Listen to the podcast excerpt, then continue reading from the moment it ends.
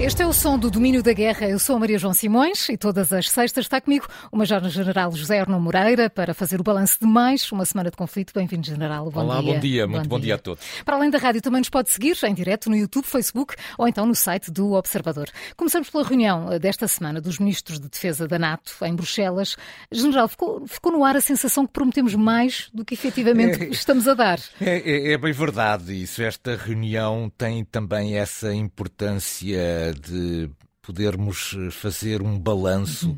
sobre se, na verdade, o conjunto de compromissos de natureza política também que envolveram uh, os vários eh, países, procurando também com isso ganhar uma certa credibilidade internacional. Uhum Pois a, a, Cimeira também serviu para verificarmos se esses compromissos se poderiam efetivamente materializar. Houve nesta reunião o que eu chamaria de aspectos bastante positivos e outros, para ser uh, simpático na minha avaliação, moderadamente negativos. Vamos começar, talvez, pelos, pelos positivos. Depois vamos aos moderadamente depois negativos. Depois vamos aos moderadamente negativos.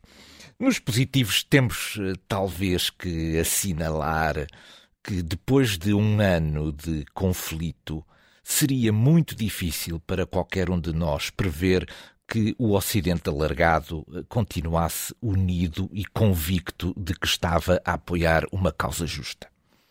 Na verdade, eh, nos parece que a Federação Russa apostou muito nesta sua operação militar especial na procura de quesílias internas que permitissem, de alguma maneira, desagregar também o projeto ocidental e, sobretudo, também a União Europeia.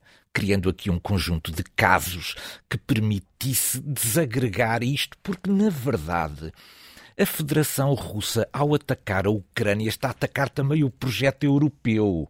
Está, de alguma maneira, a transmitir-nos a ideia de que o projeto europeu é perigoso para a Federação Russa, quando o projeto europeu é um projeto de, de integração de natureza social e económica e também, naturalmente, de concertação de natureza política. Ora, a Rússia considerar que a União Europeia constitui uma ameaça para si é um sinal muito significativo dos tempos que vivemos.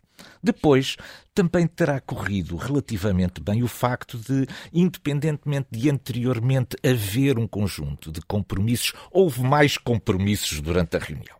E esses compromissos vão provavelmente permitir ter uma força relativamente mais coerente a entregar à Ucrânia. Agora vamos aos, aos moderadamente negativos. Aos moderadamente negativos. Bom, alguns dos países voltaram atrás nos seus compromissos. Na verdade, estes compromissos, e eles não tinham sido anunciados desta maneira, tinham um conjunto de asteriscos ligados. E agora vieram à superfície os tais asteriscos. e nós. E agora ficámos a saber que E agora ficámos a saber que, que os compromissos tinham asteriscos. Ora, que asteriscos eram estes? Ficámos, por exemplo, a saber que os Países Baixos não têm carros de combate para oferecer. Na verdade, eles têm os carros de combate num sistema de leasing. Eles alugam os carros de combate à Alemanha. E, portanto, a manobra de entregar carros de combate é mais complexa porque passa agora por um acordo claro. muito mais complexo, difícil é? e complexo Sim. que tem a ver com esta relação comercial de aluguer dos carros de combate.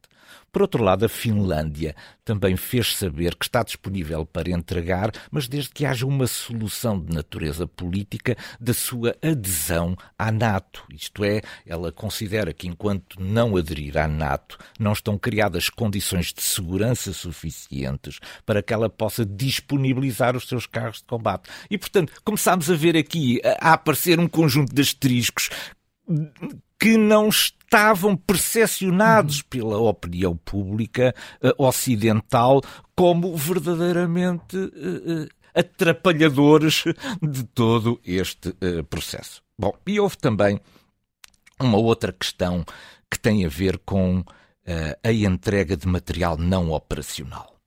Isto não estava previsto O que estava previsto é que quando nós entregássemos material, o iríamos entregar material que fazia parte do estoque normal ativo, presente das nossas Forças Armadas. Ora, o que nós não sabíamos é que havia dentro das nossas Forças Armadas nossas, da, da, dos países da União Europeia, que havia material que estava inoperacional. Ora, para já haver material inoperacional parece-me uma coisa muito difícil de justificar. Sobretudo depois de um ano de guerra. É que nós estamos em guerra. Já, uma... já houve tempo já para fazer houve, essa contagem. Já houve um tempo para perceber que este material estava inoperacional.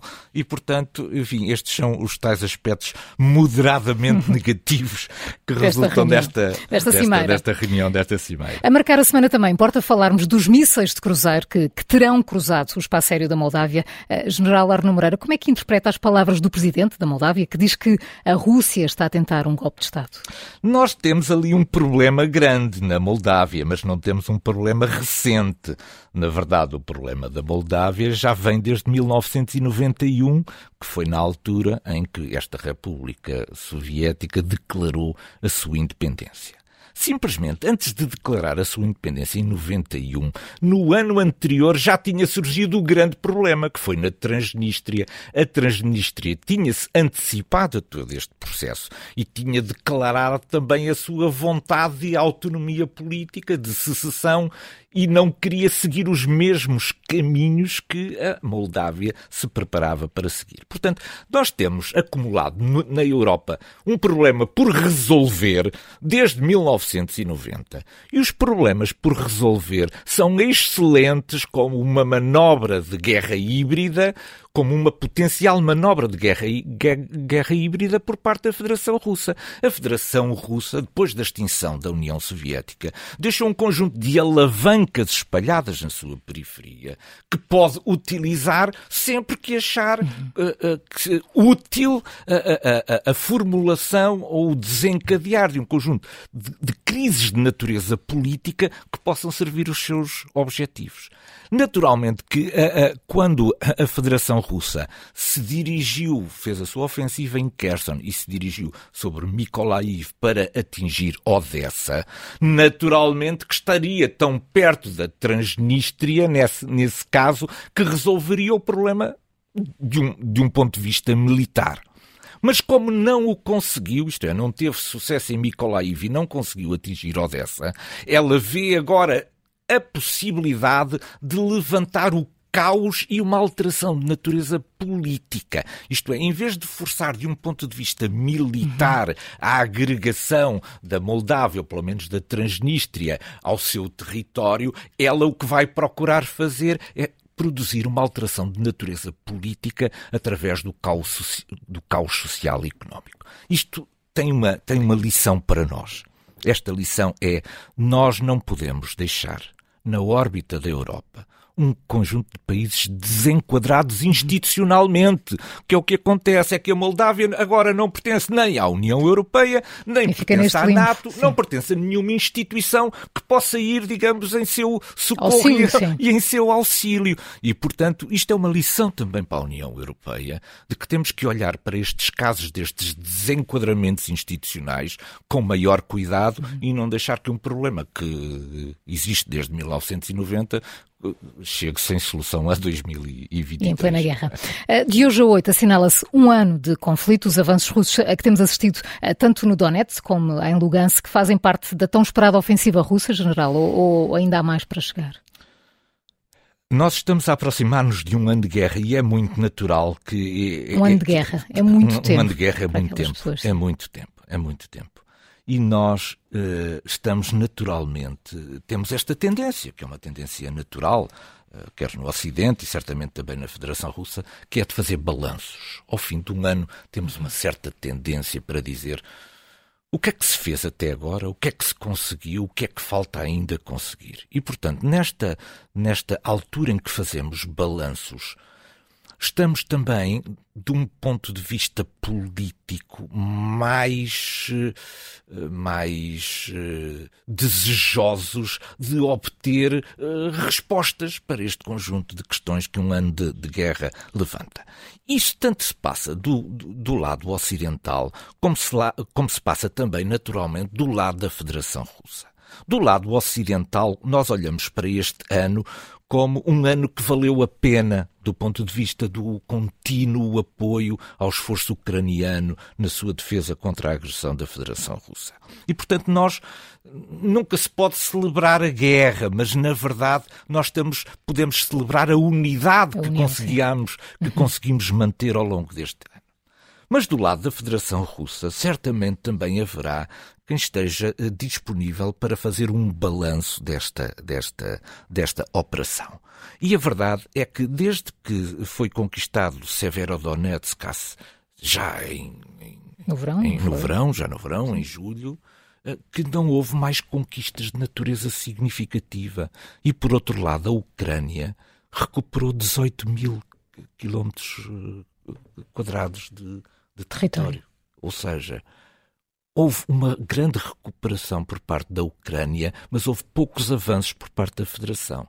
E, portanto, é muito natural que agora que nos aproximamos enfim, desta, desta, desta data, que haja um conjunto de ofensivas e de iniciativas de natureza militar por parte da Federação Russa que de alguma maneira permitam dizer, bom, é verdade que nós não conquistamos ainda aquilo que nós considerávamos os objetivos uhum. intermédios, mas estamos, conquistar vamos conquistar, vamos conquistar, estamos numa dinâmica de conquista e, portanto, é substituir os objetivos pela dinâmica. E parece-me a mim que este conjunto de avanços enfim, não muito significativos, mas numa frente bastante, bastante extensa, se enquadra exatamente também nesta mensagem que se pretende passar de que nós não atingimos ainda os objetivos intermédios que nos propunhamos alcançar, mas estamos numa dinâmica. E, portanto, que pode essa dinâmica ser vendida também como, como uma, uma fortaleza uhum. por parte da, da, da Federação Russa junto do seu público.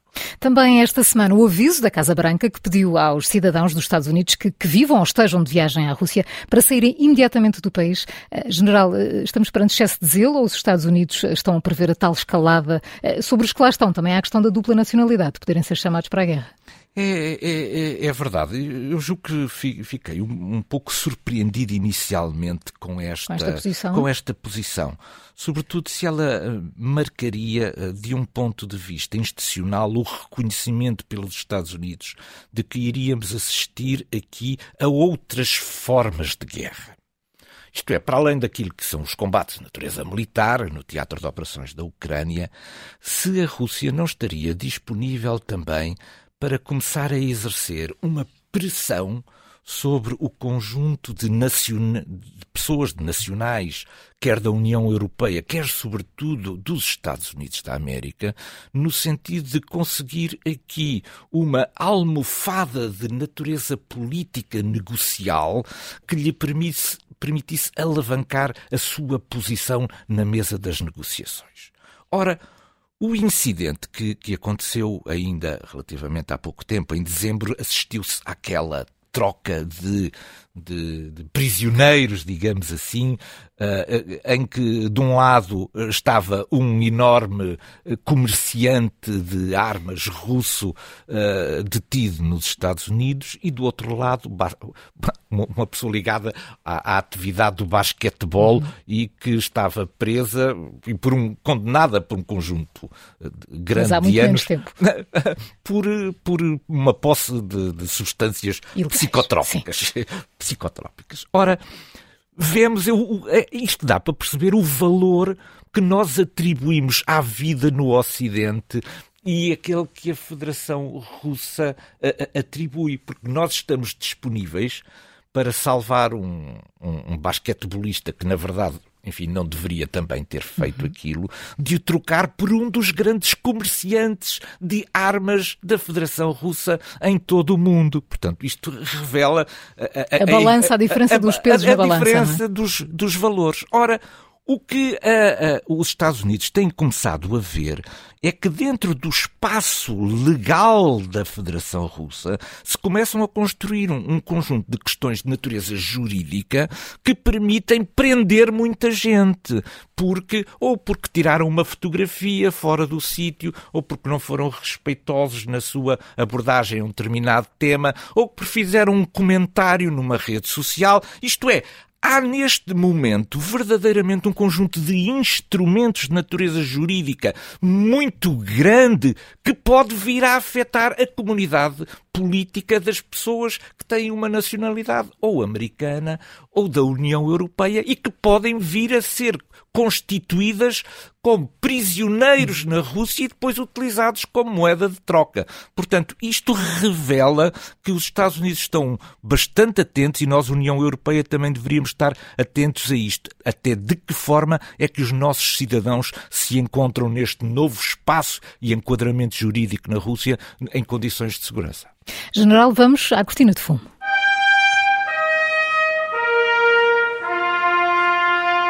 Aqui desmontamos um mito, uma ação de propaganda ou uma falsidade e General Arno Moreira, esta semana escolhemos as palavras do líder do grupo Wagner, Prigozhin, disse numa entrevista em vídeo que a Rússia poderia demorar entre 18 meses a 2 anos a assegurar o controle do Donbass e até 3 anos se a Rússia decidir capturar mais territórios até o rio Dnipro. Que nível de ambição é esta que estamos a falar? Pois nós já, já tínhamos visto na semana passada que o nível de ambição da, da Federação Russa dependia das suas capacidades. Isto é, ela não definia objetivos porque exatamente não sabia quais eram os objetivos para os quais tinha capacidade, o que é uma forma eh, complexa de conduzir a guerra, porque normalmente nós definimos objetivos, objetivos a, a serem alcançados. Esta questão dos objetivos de natureza flexível, que são uh, atingidos de acordo com aquilo que são são as capacidades, é uma coisa relativamente nova naquilo que é o enquadramento e o planeamento estratégico de uma guerra.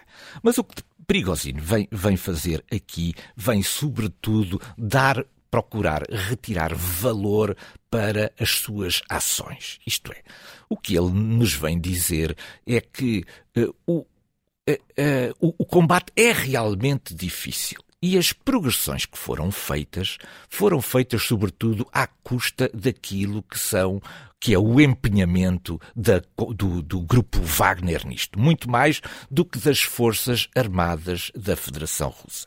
E o que é que isto significa? Isto significa que ele está neste momento a, a desenvolver uma, uma guerra que é uma guerra muito perigosa contra aquilo que é a estrutura do Ministério da Defesa russa. Ele vem falar, ele utiliza duas expressões que são muito interessantes. A primeira é os pauzinhos na engrenagem.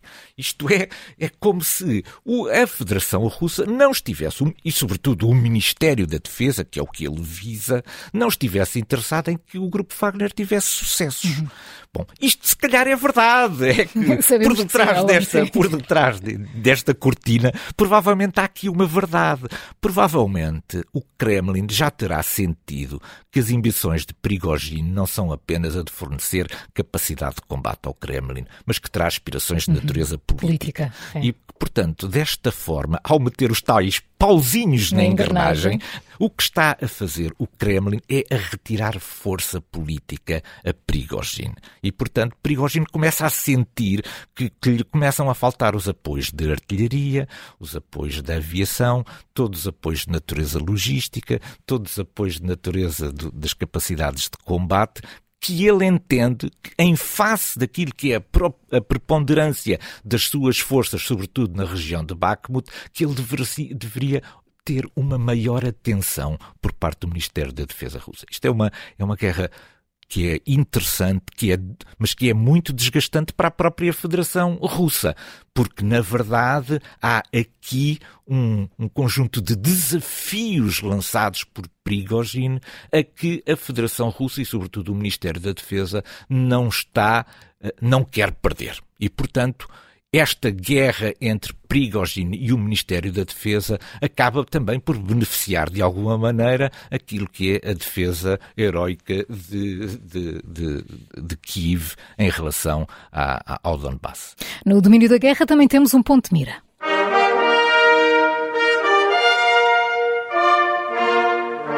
E General Arno Moreira, não podíamos mesmo passar ao lado dos balões, os balões, é verdade, uh, balões. que subitamente apareceram em todo o lado até a sobrevoar a Ucrânia. O que é que se passa, o que é que se passa General? E, e porquê é que estamos mais atentos a isto? É, é, é verdade. Uh, nós às vezes não temos consciência, porque, enfim, não faz parte dos nossos, dos nossos noticiários, das nossas preocupações diárias, a quantidade de balões meteorológicos que se soltam todos os dias.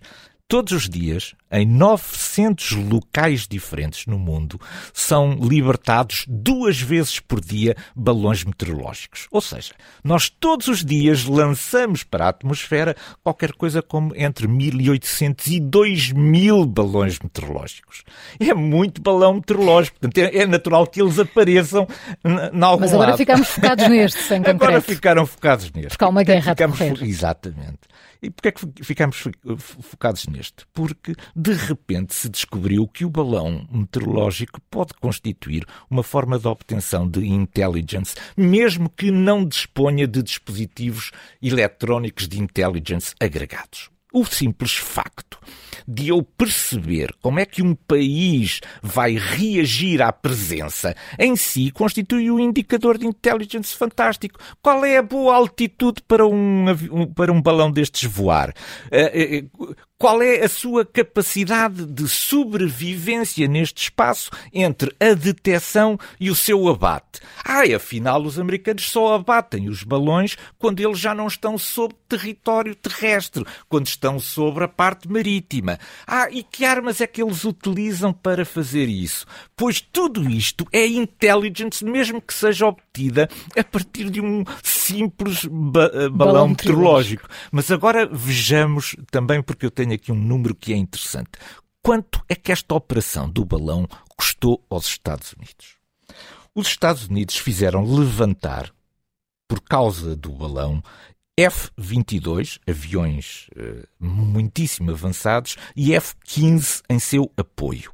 Ora, uma hora de voo de cada um destes caças são cerca de 68 mil dólares por hora por hora. Portanto, um conjunto de caças destes certamente terá custado pelo menos meio milhão de euros, de, de, de dólares. dólares. E por outro lado, o Sidewinder, que foi o míssil que foi utilizado para abater o tal balão de natureza eventualmente meteorológica, custa cada um 439 mil dólares. O que significa que um simples balão do ponto de vista, digamos, da gestão económica do armamento, custou aos Estados Unidos esta operação mais de um milhão de dólares. Um simples balão custou mais de um milhão de dólares. Às vezes nós e não são dados temos. que nos passam ao lado, não temos noção disso. Que nos passam um bocadinho ao lado do que é como é que eu posso pegar num instrumento absolutamente baratíssimo, porque aquilo é, é, é um balão normal. E aparentemente inofensivo. E, e, aparentemente inofensivo, cheio de hélio ou de hidrogênio, e de repente eu obrigo um país a gastar um milhão de dólares para poder eh, contrariar esta minha ação. Jornal Arnão Moreira, chegamos ao fim de mais um Domínio da Guerra. É sempre um gosto tê-lo connosco. Foi um prazer. Bom fim de semana para um si. bom fim de semana para, para semana. todos. Muito obrigado.